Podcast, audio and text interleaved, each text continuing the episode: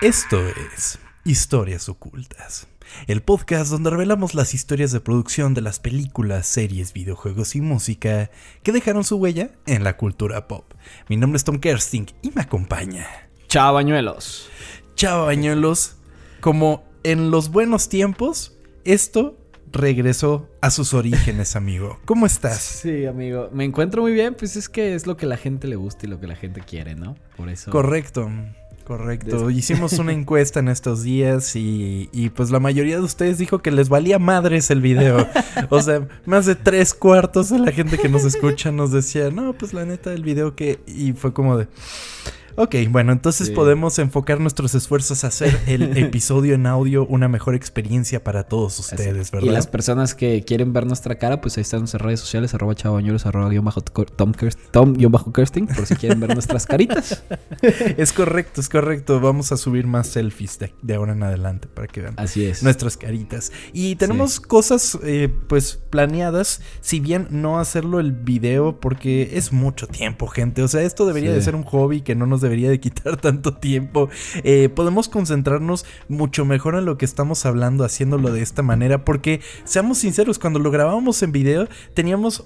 Muchas cosas que preocuparnos. Primeramente, que no estuvieras en la pendeja en la cámara, ¿no? O sea, igual y actuar de alguna manera, tratar de verte bien siempre. eh, Sí, era un peinarse. pedo porque- exactamente. O por ejemplo, yo no sabía dónde ver porque tenía que ver el guion, luego tenía que ver a la cámara, te veía a ti, veía el audio, veía. Entonces era un disparate y estábamos como todos por ningún lado. Entonces, regresar a esto, amigo. Yo creo que va a hacerle muy bien al podcast. Y disculpen si les gustaba ver el video, pero. Pero bueno, la, la gente ha hablado, ¿no? Sí, sí, eso es esta minoría que gustaba el video, este, esperemos les siga gustando así. Y, Y ni que estuviéramos tan mejor, guapos, ¿no? güey. A ver si estamos, pero... O sea, sí. pero vean. Hubo, gente- hubo, hubo alguien que en la encuesta puso cómo mejorarías la experiencia de video y puso que Chávez estuviera sin camisa. Este. luego, luego subo ahí en, en mi, en mi OnlyFans, no se preocupen. Eso, bien amigo, porque ocultas no da suficiente, entonces hay que abrir nuestros Veremos, hay que. sí. Exactamente, hay que abrir Sí. nuestros horizontes. Y por lo pronto, amigo, continuamos en Ocultubre. Eh, Muy bien. ah, Nuestro mes favorito del año, por lo menos en el podcast, en el que siempre tratamos los temas de terror que, que, que- que nos gustan y que Yo nos tengo una historia de terror que A me ver, está amigo, pasando ahorita. Eh, hoy, eh, este martes 11 de, de octubre que estamos grabando esto, Ricardo Arjona se está presentando en la ciudad de Guadalajara y yo no estoy ahí. Este. Pero no fuiste eh, porque tenías que grabar o. No, no, no, no, no fui porque Ah. cuando salieron los boletos, este, pues se agotaron en putiza las dos fechas. Así madre, que, ¿cómo se sí. acaba Ricardo Güey, Arjona, había güey? fila virtual para Ricardo Arjona, no te estoy mamando, había fila virtual, o sea, y de que yo era la posición 20 mil, y qué chingados, güey, ¿por qué? Y este, eh, mañana también se presenta, eh, voy a ver si los compro en reventa. Eh, ustedes probablemente ya que estén escuchando esto, pues ya pasó el día, así que Ajá. veremos si, si llegué a ir. Ajá, ok, ok, bueno. o sea, me encanta que el espectro de que quién sacaba boletos en las ciudades, Bad Bunny y Ricardo Arjona. No, mames. No, pero lo, es que lo de Bad Bunny fue impresionante, güey. Es increíble Ah, sí. que lo, lo habría si eran 300 mil personas en la fila virtual o hasta más. Sí. Era que está mal, Sí. está, está loco. Pero, bueno, amigo, esperemos que se cumpla tu deseo y que Veremos la, mañana, la historia de terror termine bien, amigo. Muy bien, amigo. Por lo pronto, el día de hoy te traigo una historia muy interesante. Perfecto. Dale, te escuchamos. Experimentar el terror en una pantalla es una experiencia que para muchos se convierte en un placer. Sin embargo, la experiencia de una película termina cuando salimos de la sala, apagamos la televisión o simplemente cerramos los ojos. Existe una barrera en este medio. Solamente somos espectadores. Sin embargo, la experiencia cambia con los videojuegos donde la historia avanza por nuestra propia cuenta y nos convertimos en los protagonistas por unas cuantas horas. El día de hoy conoceremos la historia del juego de horror por excelencia. Esta es la historia oculta de Resident Evil. Muy bien, nos lo estaban pidiendo por Twitter el otro día, ¿eh? Y es que además ya lo teníamos planeado. ya estaba en el calendario. y, Que, a ver, pusieron un Resident. Evil. Jalamos. Andrade JB o Javy o Ajá. Javison fue el que fue el que nos dijo que habláramos de Resident Evil, así que Es espero estés escuchando este podcast y estés contento porque le atinaste. Correcto, un saludo muy grande. Y pues bueno, Resident Evil, amigo. Un juego de terror que yo creo que, de, de- de- que todos en algún momento, por lo menos, han visto, ¿no? Así de Sí. que por lo menos a un streamer verlo jugar. eh, Claro. Y creo que es un juego que todo mundo ha tenido como una experiencia de alguna manera relacionada con él, tan siquiera por o los juegos o las películas o la serie o lo que sea. Entonces, eh, creo que creo que es algo que se expandió más de lo que inicialmente fue, ¿no? Cuéntame, Eh, ¿tú tienes alguna experiencia con Resident Evil, amigo? Es que es justo lo que dices que obviamente cuando estás viendo una película no se siente igual a cuando lo estás jugando, porque cuando lo estás Ajá. jugando pues te sientes presente, o sea, estás ahí, te estás moviendo tú. Ajá. Así que yo eh, yo en- el primer Resident Evil que yo jugué fue hace muy poco, fue el, el 7, güey. Y fue porque descubrí que yo no podía jugar juegos de terror si no estaba borracho. Porque neta, no, no, no, neta, el miedo que me... La cosa que sientes cuando alguien te está persiguiendo, güey, que te están atacando, es una cosa terrible, güey. Así que no podía, la neta no podía jugarlo. Y empecé a jugar, mi primer juego fue Outlast. Y ese, pues pedísimo, lo empecé a jugar y vi que pues avanzaba, güey. Así que me acuerdo que, que, que para... Ay, no me acuerdo de qué año fue. Empecé a jugar el 7 de Resident Evil, que es como en una casita Ajá, con una familia. sí. Este... Y dije, ay, güey, pues lo voy a jugar ya que... Y obviamente lo hacía borracho porque no lo puedo jugar sobrio. Pero, y me encantó, amigo, güey. Un pequeño, un pequeño paréntesis. Eh, Resident, ¿Lo acabaste?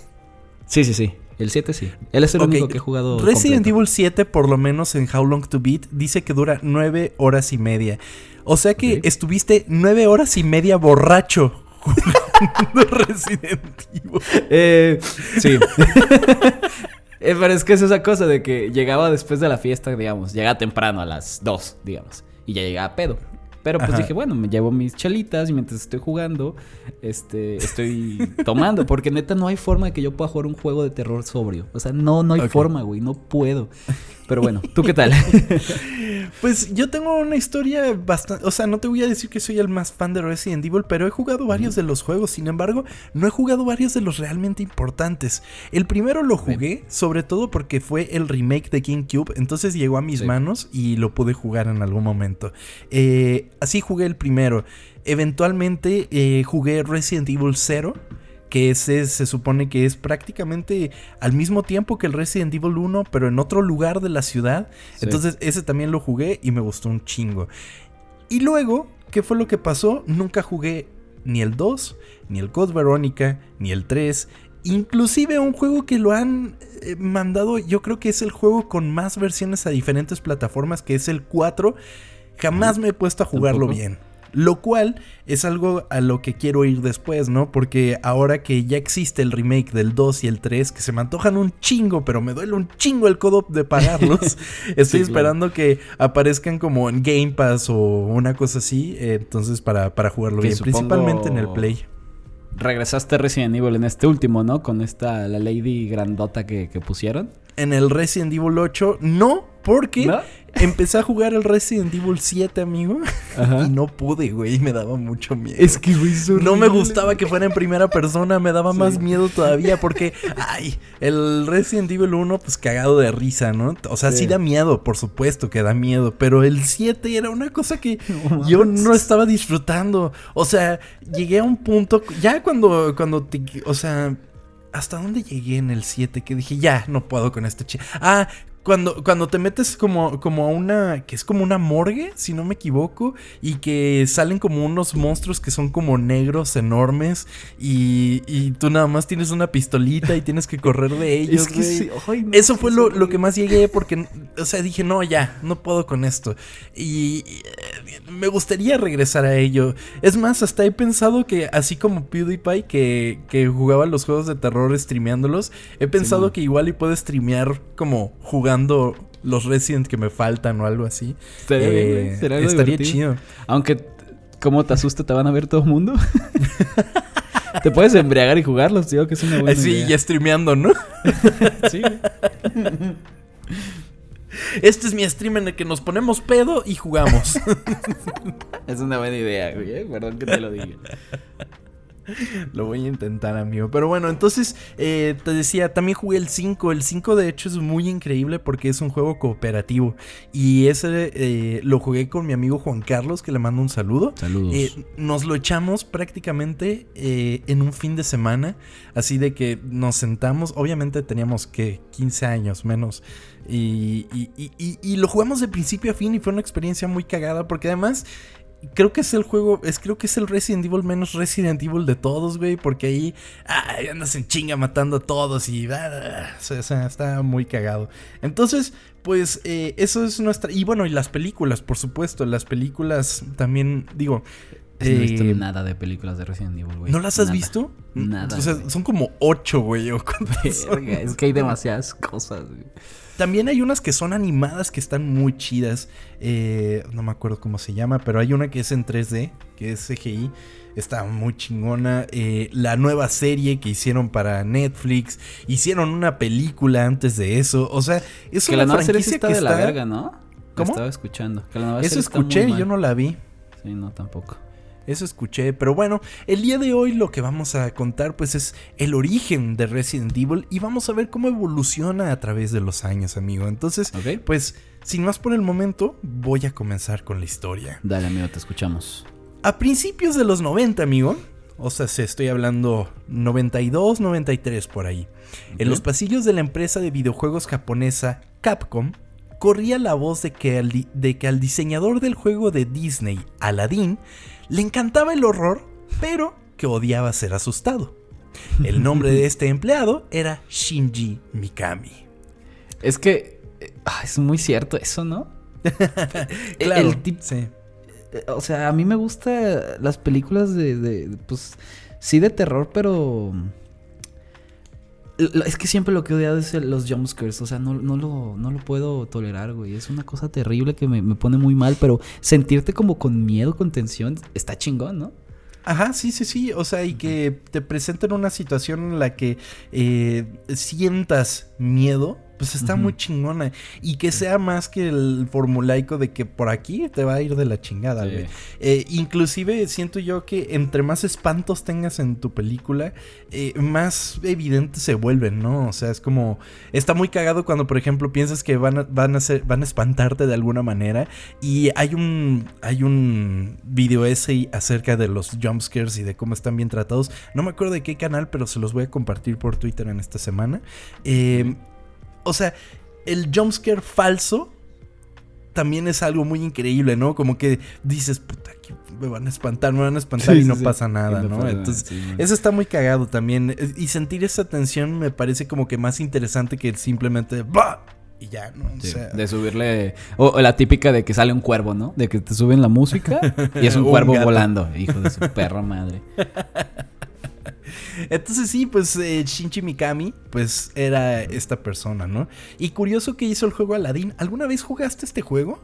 Era para Super De Nintendo, plataforma, si no, Sí, sí me acuerdo de él. Probable, o sea, pero. Güey, o sea, muchísimo tiempo, ¿no? Estaba muy chido, era un gran juego, era Sí. un gran juego y pues él era el diseñador de este juego. Eh, entonces, pues en 1993, Shinji asistió a una junta con su jefe Tokoru Fujiwara, quien le pidió al joven Mikami que desarrollara un juego de terror. Fujiwara confiara que Mikami era el indicado, ya que en su razonamiento pensaba que las personas que no tienen miedo de nada no pueden entender lo que es verdaderamente aterrador. Desde su perspectiva, no se podía hacer un juego de terror si no conoces el miedo. Si no sabes con qué espantarte, güey, pues sí.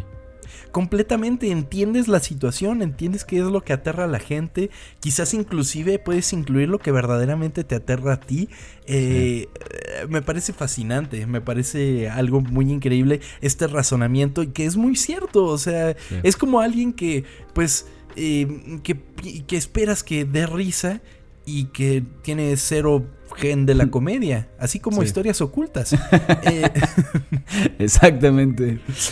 Fujiwara, quien previamente había dirigido el juego Sweet Home, pidió que se tomara las bases de este mismo juego y se implementaran en un nuevo universo que perteneciera a Capcom.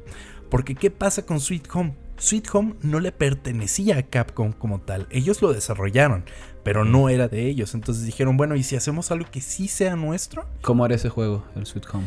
Es a lo que voy. Estaba basado en una película de terror japonesa del mismo nombre, amigo. Y cuenta la historia de un equipo de cinco cineastas que exploran una antigua mansión en busca de pinturas escondidas. La narración avanza independientemente de cuáles personajes sigan vivos y conduce a cinco finales diferentes. Tanta fue la influencia de Sweet Home que a cada colaborador que entraba en el desarrollo del juego se le, se le pedía que jugara Sweet Home, casi obligatoriamente. Eh, eh, entonces, pues eh, es un juego, es básicamente un RPG, ¿no? Y, le dijeron, bueno, tenemos estos elementos que son interesantes que, que, nos gustaría metieras en este juego. Entonces, pues ya tenía de dónde partir Mikami, ¿no? Así, Sweet Home sería la base de lo que eventualmente sería Resident Evil o Biohazard, como es conocido en Japón, ¿ok?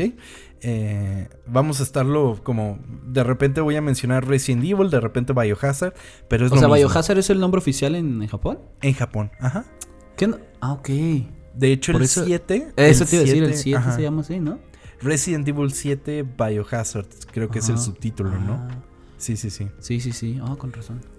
Entonces, pues. Pero, pero vamos a ver todo el pedo que tiene Japón con Biohazard y Resident Evil está muy cagado, pero ahorita vamos a llegar a ello. Eh, el concepto para Resident Evil surgió en la era de PlayStation cuando los juegos evolucionaron de las imágenes 2D a las 3D, y las posibilidades se volvieron prácticamente infinitas, inclusive abriendo la puerta a nuevos géneros o reinvenciones de los antes existentes. Y a pesar de que el juego fue originalmente planeado para Super Nintendo, pronto evolucionaría a la plataforma de Sony. ¿Ok? Sí, recuerdo que lo tenían mis primos y la neta y era, no, no quiero jugar, tú juégale, por favor. no, no, no, yo esos juegos no, me gusta tanto los desarrolladores japoneses. Eh. Justo eso les decía, güey.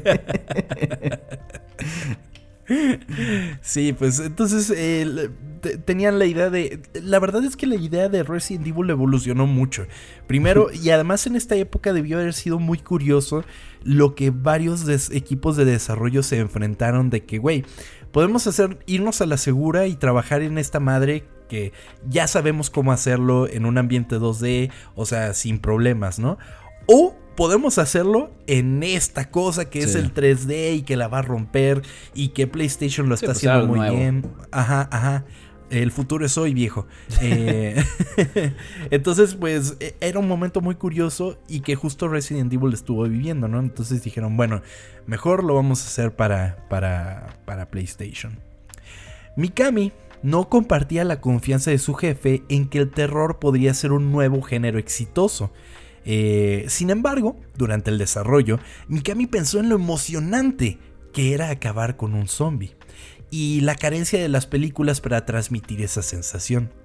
Fue en ese momento que realmente sintió que tenía un nuevo género entre las manos. Pues sí, lo que habíamos hablado, es, muy diferente ver una cosa a estarlo haciendo tú. O sea, de ver una película a tú estar matando al güey, o sea... Por supuesto, y es algo muy cagado que pasa en los juegos eh, de terror. Por ejemplo, me pasaba mucho con Resident Evil, porque en, en el juego de terror eh, bueno, más bien, hablando primero de la película. En la película tú ves a una persona tomar decisiones pendejas, ¿no? O sea, de que, de que, güey, ¿por qué te vas por ahí? No seas pendejo. o sea, no, güey, no. Y, en, y cuando tú estás jugando, es como de. Yo sé que esta decisión es pendeja. Yo sé que caminar por aquí es una pendejada. Pero lo tengo que hacer para continuar para seguir con la historia. claro, es muy diferente. O el momento en este donde no está pasando nada en el juego, pero pues tienes que abrir una puerta donde sabes que va a pasar algo, te va a salir algo y tú de que y te quedas afuera de que mm, sí. ¿Y si no lo hago? Mejor no le Sí, pico. totalmente, totalmente. Pasa mucho, pasa mucho. Y sobre todo en el primer Resident Evil, por ejemplo, que tenía estas animaciones de abrir puertas, porque es como de que estabas en una habitación, güey, llegabas a la puerta y era para abrir, se cortaban, te ponían el cinemático de que se abría la puerta y de repente ya estabas ahí y había cosas, ¿no? Sí, güey. ¡ah! Que obviamente pues era como la manera de que tenemos que cargar la otra habitación, cabrón. O sea, te vamos a poner este cinemático. Aguántala. Ajá, ajá. Y ahí te vamos a meter la- la- la- la- el siguiente escenario, ¿no? Pero eh, es algo muy cagado, porque, ¿sabes? Por ejemplo, y, ay, regresando a lo de Resident Evil, pues hay, eh, principalmente en el 1, como que hay unas, unas habitaciones que son un pasillo largo, güey. Y que tú sabes que al final del pasillo algo te va a pasar, güey. Entonces Sí. no quiero pasar. ya no quiero caminar. Ya, por favor. Y ahí vas, ¿no? Ah, que la Sí. chingada y pasa algo, güey, porque pues, porque pues sí, ¿no? Entonces eh, es, es, es, es la gran diferencia, como tú lo mencionas y como se dio cuenta Mikami, es como de que, güey, eh, está muy cagado hacer esto que no lo puedes ver en una película, no lo puedes sentir Sí. en una película, ¿no? La diferencia entre Resident Evil y todo lo demás era lo cinemático que terminó siendo. Mikami tomó inspiración del cine de terror, comenzando por el clásico zombie por excelencia Night of the Living Dead de George Romero y la película Zombie 2 de 1979 de la leyenda del terror Lucio Fulci. ¿Ok? Entonces él dijo, güey, estas películas están poca madres, qué pedo. Porque el terror japonés eh, es muy distinto al terror occidental que tenemos. Por lo, por lo mismo, se hacen tanto adaptaciones de las películas Sí. japonesas. Hubo una época en la que todo, o sea, a partir de, de El Aro, todo ya era así como de que, ah, es una película japonesa adaptada, ¿no? O sea... Sí. Entonces, pues dice, estas películas de zombies, pues están muy chingonas, quiero adaptarlos, ¿no? Y pues qué mejor que, pues, dos grandes leyendas como George Romero y Lucho Fulci, ¿no? Entonces, eh, de este último amigo, la película Zombie 2, eh, no sería una carga de inspiración típica para Mikami. Mikami no le había gustado la película, güey, no la disfrutó nada. Ok, Y- pero de por culera o porque se asustó mucho. Eh, No, por culera, o sea, Ah, dijo, no, no me gusta. Y pensó que con su nuevo juego tenía la oportunidad de contar el tipo de historia de zombies que él quería, lo que conllevó a experimentar haciendo prueba y error con el juego. Entonces dijo, "Eh, está cagado, pero hay veces que la inspiración funciona mejor". de esa manera. O lo puedo hacer mejor o no quiero hacer eso, ¿sabes? Sí. Eh, ¿Cuántas cosas hemos hecho que es como de que no queremos llegar a eso, no queremos tomar ese rumbo, entonces vamos a hacer todo lo contrario, vámonos por acá. Es un tipo de inspiración a la inversa, quizás. Sí. Con estas inspiraciones occidentales, Mikami adaptaría las ideas de Sweet Home, el juego original, y las llevaría a un juego 3D en primera persona con mucha acción y mecánicas de disparos. La idea original iba a ser este juego en 3D, en primera persona, y que eventualmente eso fue a lo que regresó Resident Evil 7 después de Sí. seis juegos que eran la misma, bueno, medio cambiada pues, la- pero era siempre con un, un juego en tercera persona. Y en el 7 regresan a este elemento de primera persona y pues no sé, igual y quieres platicarme un poco de tu experiencia. Pues eh, se siente más cabrón, güey. Te da más miedo. Tienes. Pues creo que cuando es primera persona te sientes. Pues casi como el personaje, ¿no? Porque estás viendo lo que él ve y no estás como viendo espaldas y cosas así. Y. Y los sustos que son. Ay, güey. Es que nada más me acuerdo. Y ahorita, como no estoy borracho, pues es como que. Ay. recuerdo, recuerdo mucho. Que caes como a una. Como un garage y te está persiguiendo el papá. eh, Ah, lleno sí, de, sí. de fuego, güey. Cuando Y lo tú, atropellas, pues, ¿no? Ajá, güey, pero estás como en un espacio muy chiquito y no, yo ahí corriendo a lo pendejo, tienes poquitas balas, güey. No, no tienes toda la visión. No, no, no, es una cosa terrible, güey. Pero divertida. Sí, sí, sí, que- es, es- es bastante increíble. Me gustan Y- más los juegos así.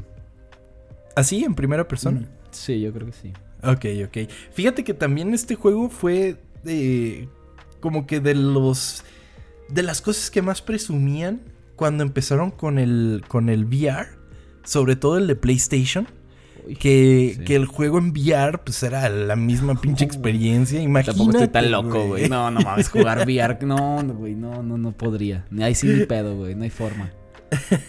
Están muy cagados los videos de la gente jugando eso, güey.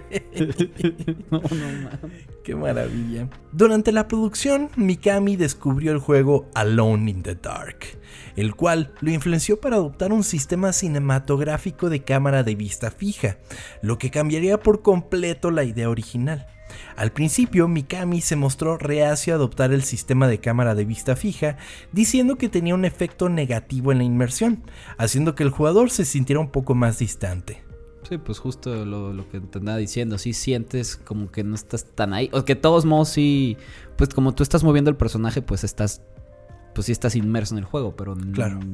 no eres el personaje 100%. No sé si me explico. Sí, sí, sí, sí, pues lo estás viendo a él, ¿no? No eres Sí. tú, no es primera persona, no soy yo. Entonces, eh, sí, en eso tiene toda la razón, pero era la, o sea, era lo que tenía que hacer, porque ¿qué pasaba con el juego cuando fue en primera persona?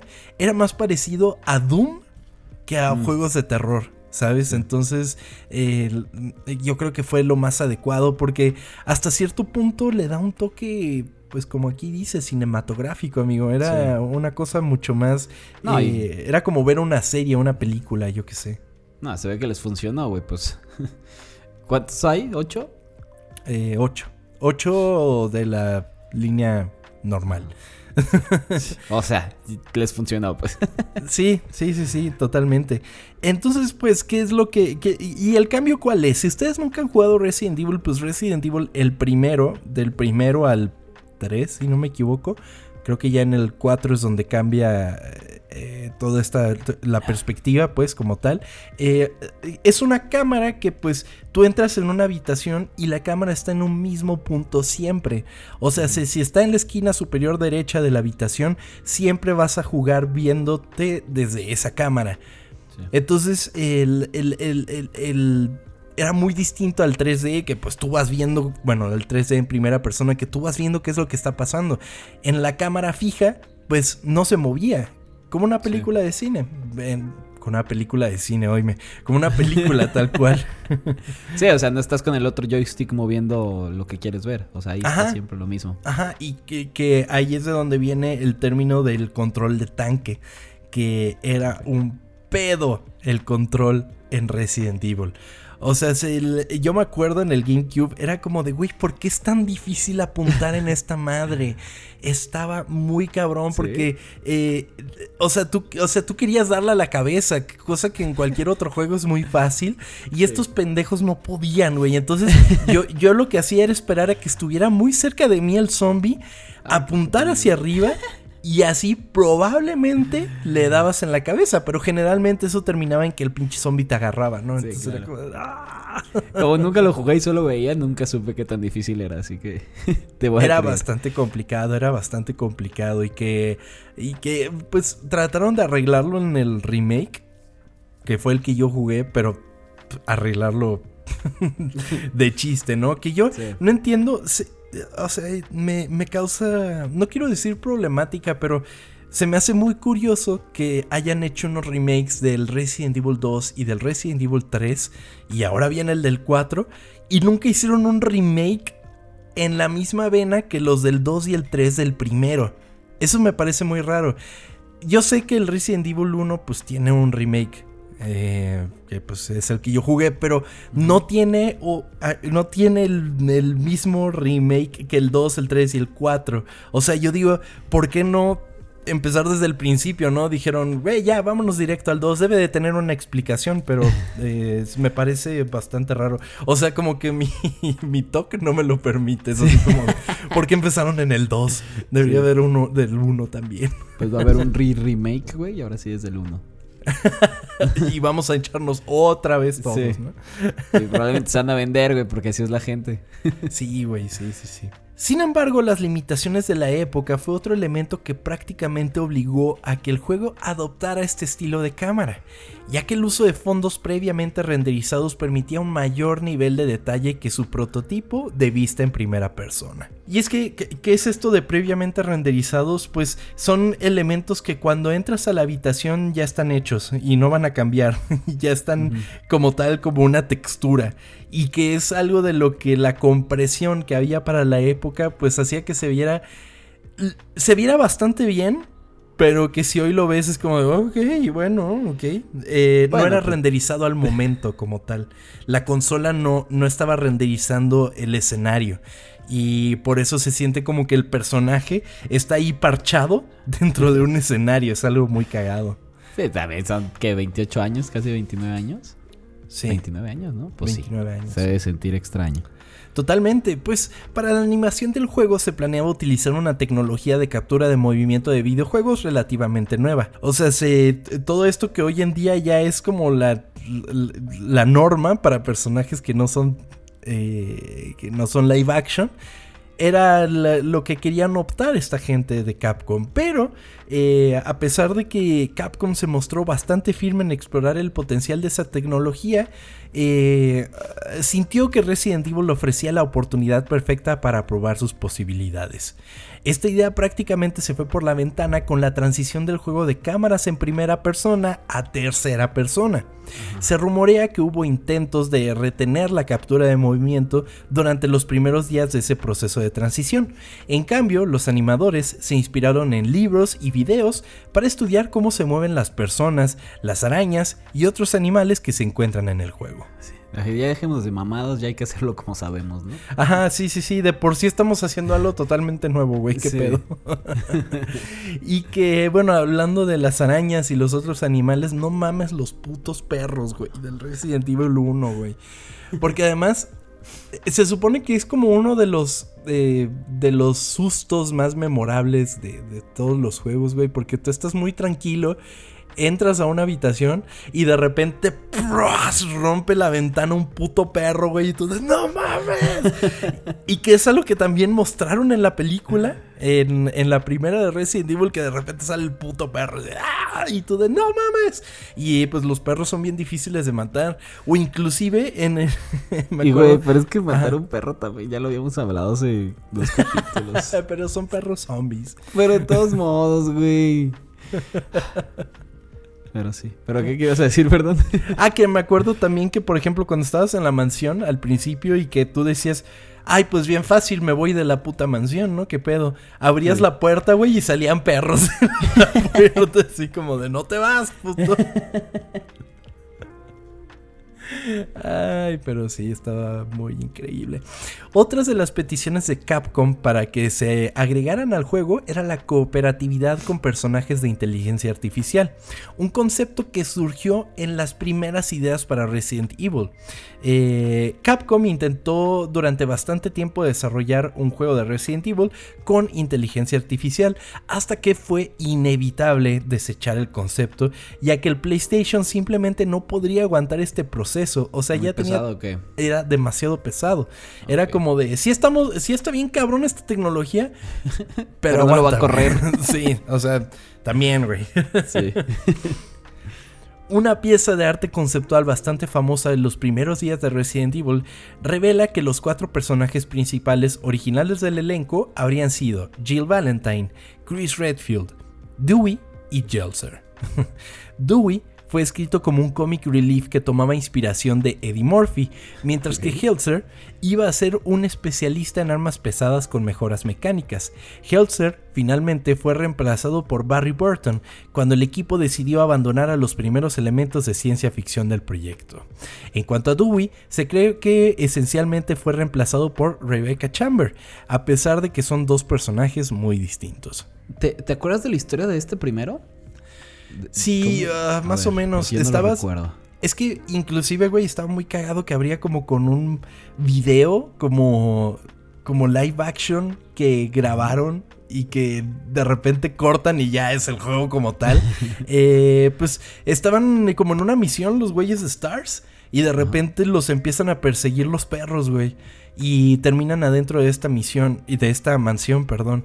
Y tú empiezas a mover a Jill Valentine y pues te, das, te vas dando cuenta de todo el pedo que hay, güey. Ok. Y justamente Rebecca Chamber, me acuerdo mucho, creo que es la personaje del Resident Evil 0, si no me equivoco. Ah, bueno, no lo voy a buscar ahorita, pero el, el cero estaba muy cagado también porque eras esta chica que era como la. que era como una doctora, si no me equivoco. Y luego eras otro güey que era como un reo. Entonces, lo cagado del cero es que te estabas cambiando entre los dos personajes. No era como el 2 que escogías una línea de, de, historia, sino que hacías lo mismo, o sea, hacías cosas para ayudar al otro cabrón, porque nunca estaban juntos. Es en el cero. Es correcto, eso es el cero. Ajá, sí, sí, sí. Em, casi todo el desarrollo del juego se realizó en hardware de Silicon Graphics, utilizando el programa de software Soft Image, en el que trabajaría un equipo de desarrollo que hacia su final tenía más de 80 personas involucradas. Las secuencias del video de live action, que es el que te estoy diciendo, se filmaron en Japón con un elenco de actores estadounidenses. Y aquí es la cuestión que me pareció curiosa de Resident Evil y Biohazard. Curiosamente, el juego lanzado en Japón contiene actuación de voz en inglés con subtítulos y texto en japonés, amigo. Ok. O sea, los, los, los actores japoneses, digo, los actores estadounidenses hablando en Estados Unidos con ¿O, sea, los, actores estadounidenses hablando en inglés y el juego estaba en inglés con todo el texto en japonés. En japonés, ok. ¿Esto por qué, amigo? Se ha dicho que estilísticamente el equipo sintió que tenía más sentido usar actores estadounidenses, estadounidenses, sí. Eh, ya que el juego está ambientado en Estados Unidos. Se supone que Raccoon City pues, es Estados Unidos. Ajá. Sin embargo, las interpretaciones de voz en japonés también se grabaron, pero no se utilizaron, ya que Mikami encontró que la calidad de las interpretaciones era pésima. O sea, le quedó culero a los japoneses. Sí, sí, sí. Entonces dijo, mm, no, ¿sabes qué? No las vamos a utilizar. Pero. a ver, pues tiene sentido lo de que pues sean estadounidenses los actores, ¿no? Si están en Estados Unidos. Totalmente, amigo, pero eso tendría sentido o sea, la cuestión de que la actuación no era chingona y dijeron, bueno, mejor los estadounidenses, esos güeyes lo van a hacer bien. El primer Resident Evil, amigo, es conocidísimo porque su audio está estupidísimamente mal actuado, güey. Pero, pero así, parece que en su vida han leído un guion que jamás han actuado, güey. Es... Eh, o sea que los japoneses estaban peor que eso. Yo creo, yo o creo. Mikami no tenía ni idea de. Yo creo que Mikami, pues igual y dijo, ah, pues estos hablan en inglés. No tenía ni puta idea de lo mal que, estaba nunca actuado. nunca había escuchado inglés ese güey. No, pero está bien, güey, porque, o sea, y yo me pongo a pensar, si tú escuchas a un cabrón de que, oh, tú de decir, verga, actúa bien cabrón, ¿no? Entonces, para un japonés que escucha a alguien hablar en inglés debe ser lo mismo, güey. Estoy de acuerdo. Eh, ah, pues bueno, se cambió el nombre de Biohazard para los mercados de América del Norte y Europa, después de que Chris Kramer, director de comunicaciones de Capcom, señalara que sería imposible registrar el nombre en los Estados Unidos. ¿Esto por qué, amigo? Había un videojuego de 1992 llamado Biohazard Battle, y había una banda de metal alternativo de Nueva York llamada Biohazard, que ya usaban este nombre. Por lo tanto, Capcom realizó un concurso interno en la empresa para encontrar un nuevo nombre, hasta que finalmente se decidió por el nombre Resident Evil, ya que el juego, eh, ya que el juego tenía lugar en una mansión. Ah, sí tiene sentido. sí, sí, sí. y es un buen nombre. Además, era bien, cagado empezar los juegos y que sonaba lo Resident Evil. Y que fue algo que mantuvieron siempre, Oye, ¿y esta banda alternativa sigue existiendo o ya no? ¿Cómo se llama? Ah, es una buena pregunta, amigo. Biohazard. Nueva York Biohazard, ¿no? A ver. Creo que sí era muy alternativa que ya nadie la escuchó. a mí sí me aparece, güey. Biohazard es una banda de hardcore formada en Brooklyn, Nueva York en 1987. Ah, es que la estoy buscando yo en en Spotify. ¿En Spotify? Sí, no encuentro. Ah, bueno, hay unos que se llaman Biohazard nada más. Son cuatro güeyes que se ven como. Sí, son cuatro malvados. güeyes. Ajá. Ah, sí. Malvados. Pues todos están enojados en su foto de Spotify. 164 mil eh, mensuales, pues. No está mal. no está mal, no está mal. eh, Hip hop. Pero bueno, Ah, mira. Y metal hardcore, ok. Vayan a escucharlos. punk rock y trash metal. Pues sí, vayan a escuchar Biohazard. Sí. O cuéntenos si ustedes conocían antes a Sí, Biohazard. Y que hay, hay un oculto bien fan de esa banda, ¿no? Sí, güey. ¿Cómo nosotros los pueden conocer, no? Pues eh, la versión original de PlayStation de Resident Evil pasó por varios cambios considerables entre su lanzamiento japonés original y sus contrapartes internacionales. Se eliminaron tomas de cadáveres destrozados, un perro zombie al que le disparan y la muerte del personaje Joseph Frost, así como escenas en las que aparece el personaje de Chris Redfield fumando un cigarrillo.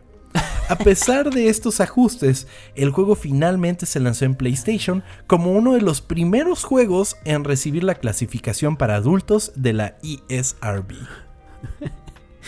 ¿Cómo comparan, no? El güey fuma un cigarrillo y cadáveres destrozados. ok. no sé por qué están en la misma sintonía esas dos cosas, pero bueno. O sea, quitaron todo eso para que no fuera para adultos y de todos modos quedó como adultos. No, yo creo que lo quitaron así por... O sea, yo creo que ellos... O sea, ellos ya sabían que iba a ser para adultos el juego. Ok. Pero aún así dijeron, ok, tenemos que adaptarlo un chingo.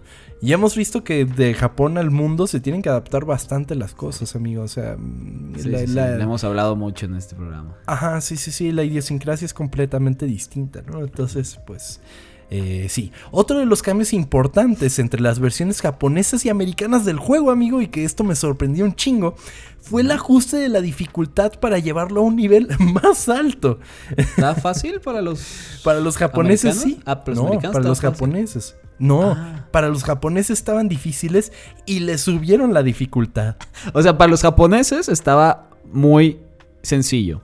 Ajá, sí, sí, sí. O sea, el juego para ellos estaba como bastante rebajado, ¿no? Y para los gringos era como, ah, no mames, pinche juego difícil. Ajá, sí, sí, sí. Pero esto fue a propósito. ¿Cómo lograron subirle la dificultad? Pues se deshabilitó la función de apuntar automáticamente. Que es lo que yo me estaba quejando. Sí. Y se redujo la cantidad de cintas de tinta encontradas por el jugador para grabar el juego. Eso era una chinga, güey. El- O sea, no, ¿cómo? puedo, no puedo apagar el juego porque no he grabado. Porque no te acuerdas que. ¿No había Tenía- checkpoint o qué? Pero acuérdate que el checkpoint. Bueno, es que no jugaste los originales. Pero el checkpoint siempre son máquinas de escribir. Para que para usarlas necesitas tinta.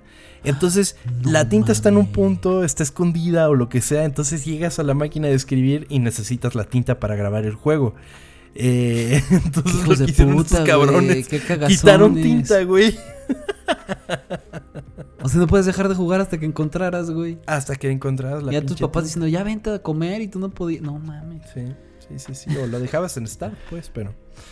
Entonces, Ah, pero tienes que ir a comer a casa de tu abuela, no lo puedes dejar este, prendido, güey, porque la luz está cara. Claro, claro.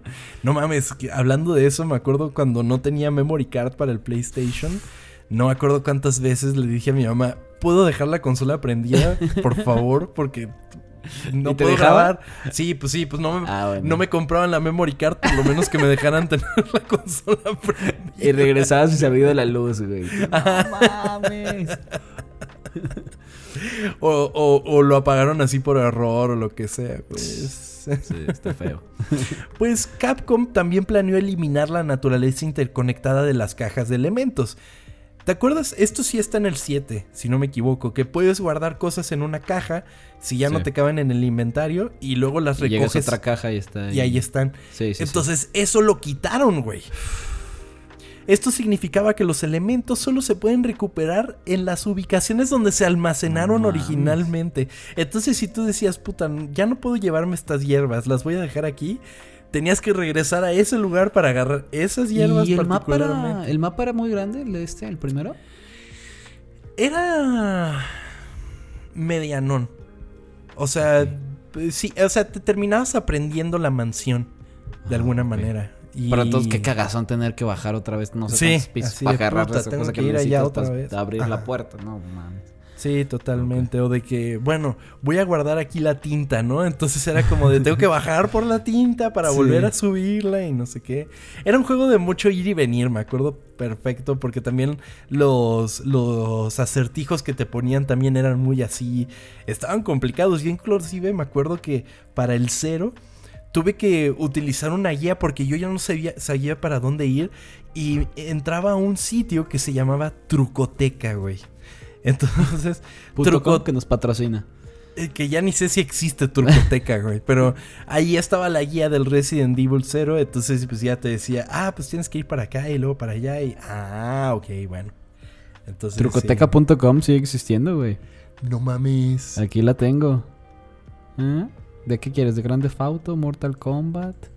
Los fatalities de Mortal Kombat. ¿no? Sí. Need for Speed. Órale. Ah, Chido. Sí, entonces pues ahí andaba en Trucoteca, amigo. Saludos a nuestros amigos de Trucoteca. Saludos, saludos. Eh, pues eh, además de todo esto, amigo, había una razón.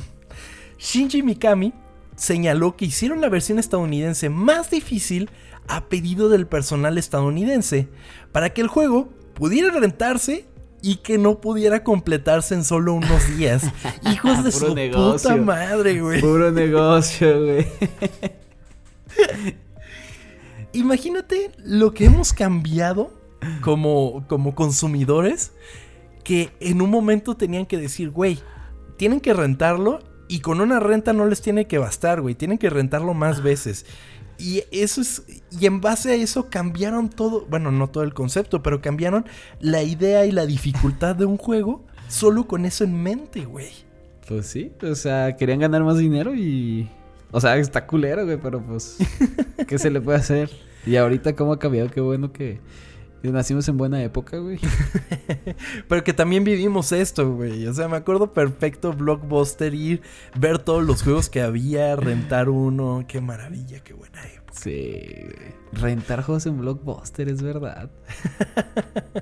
No mames, si te dan una semanita, güey. Sí, sí, sí, sí. y luego te quedan con esas ganas de comprarlo. Sí, sí, totalmente. Si no lo acababas, era como de que... Yo me acuerdo, por ejemplo, uno de los que acabé así fue Halo Reach. Reach Yo fue, también. fue renta. Y sí lo alcancé a terminar, güey. Es como, ay, güey, estaba... Qué buena época, amigo. Ahora es como de que la tienen muy fácil en Game Pass. Ah, no me gustó, lo borro a la chica. Pero acuérdate de esa época antes de Game Pass y ya cuando Blockbuster no existía, que a huevo era comprarlo, güey. Sí. Era una época terrible porque pues sí te mamabas unos mil baros en el juego y es como que pues ya no lo voy a volver a jugar.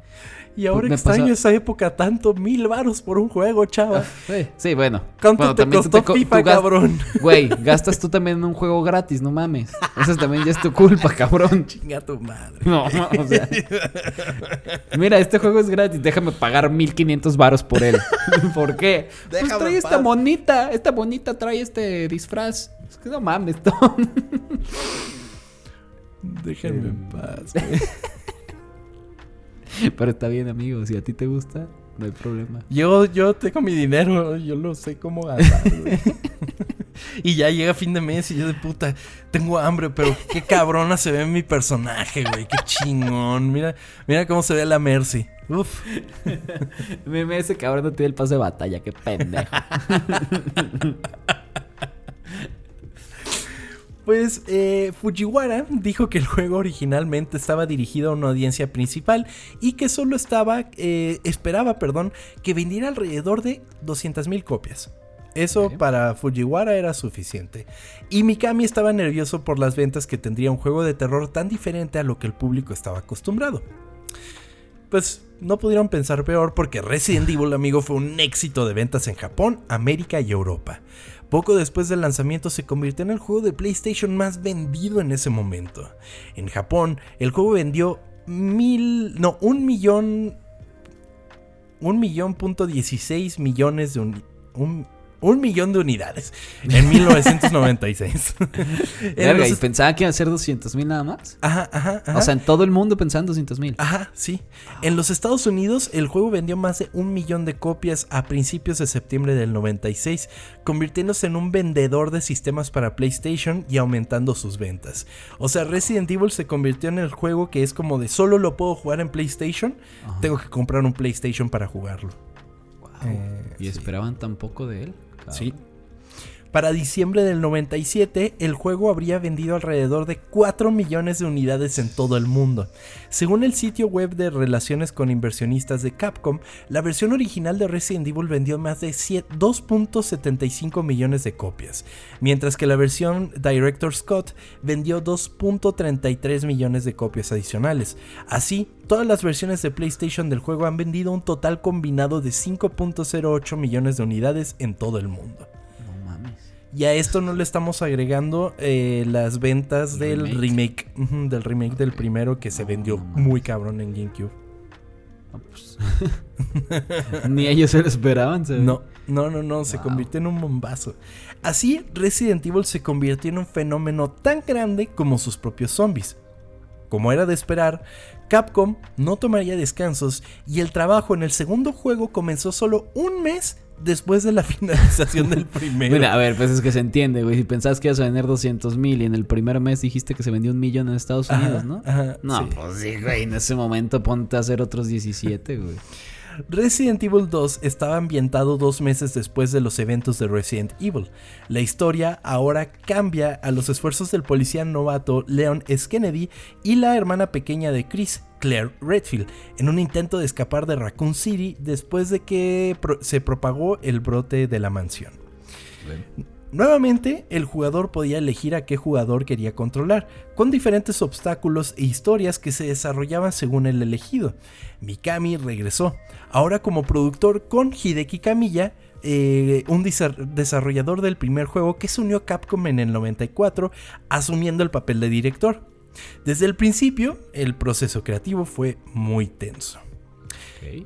El equipo de desarrollo del nuevo juego estaba formado por una división entre los nuevos empleados y los que habían trabajado en el primer título. Camilla y Mikami chocaban a menudo en sus diferentes visiones hasta que finalmente el productor dio un paso atrás y solo pidió que lo actualizaran sobre el proceso del juego una vez al mes. ¿Sabes qué? Deje de estar chingando. Una vez al mes tráeme aquí el reporte. Sí, sí, sí, ya me harté de estarme peleando contigo, güey. Eh, yo te veo aquí cada 30 y me dices qué pedo. Con una fecha de lanzamiento proyectada para mayo de 1997, Mikami pensó que la primera versión del juego que poseía activos que creía que eran satisfactorios de forma aislada eran decepcionantes cuando se secuenciaban juntos.